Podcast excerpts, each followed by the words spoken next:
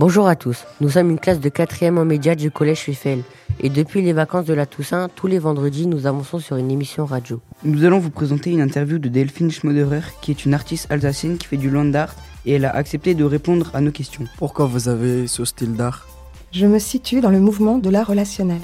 Je questionne les liens de la sociabilité et je m'inspire de la pensée de visionnaires et de philosophes. J'ai grandi à Kaisersberg, ville natale du docteur Albert Schweitzer, prix Nobel de la paix en 1952. Très tôt dans mon parcours, il y a les rencontres et les questions que je me suis posées. Dans l'indifférence et la différence, comment se fabrique le lien? C'est au collège de Kaisersberg, laboratoire de jeux de liens, entre franche camaraderie et exercice de jeu de pouvoir, que le démarrage de mon questionnement s'est opéré. J'avais 14 ans, je mettais en regard la matière étudiée, la Seconde Guerre mondiale, le choc face à la barbarie des hommes, et un livre, le journal d'Anne Frank. J'observais ce qui se trame dans une cour d'école. Quelle pouvait être l'attitude des jeunes personnes dans une cour d'école avant qu'elles ne deviennent des marchandes de guerre. Je procédais à des enregistrements, j'interviewais mes amis, comprendre leur relation au monde et les sentiments qu'elles ressentaient. Ces exercices de style, de confidence sentimentale et de partage de vision ont participé à, à mon choix. Cela fait combien de temps que vous avez commencé d'être artiste? Dans mon esprit depuis mon enfance.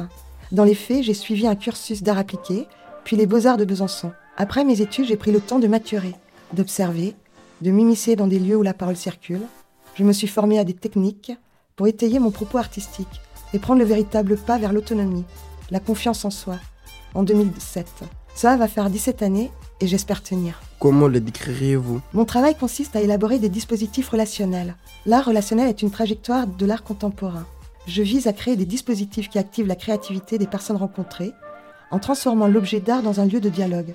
J'assume le rôle central du processus, de la découverte et de la rencontre. Les biographies sont ma source d'inspiration. Je rencontre des collégiens, des étudiants, des personnes âgées, des personnes dites éloignées, détenues, personnes présentant des singularités psychiques. Je les embarque dans un processus mêlant dessin intuitif, jeu de parole, écriture poétique, pour libérer la créativité et laisser libre cours à l'inconscient. En travaillant sur les représentations, dans le dialogue, surgissent des paroles et des images. Je collecte la parole en lien avec le sujet de mon projet. J'enregistre et je retranscris les échanges. Je leur donne une forme. Le résultat plastique peut être poétique, visuel et sonore. Dans tous les cas, il passe par les rencontres et le dialogue. C'est le choix que j'ai fait et il est lié à mon engagement. Arrivez-vous à vivre de cette passion? Oui, j'arrive à vivre de ma passion. Je maintiens un équilibre entre les fonds publics, privés et mécénat d'entreprise.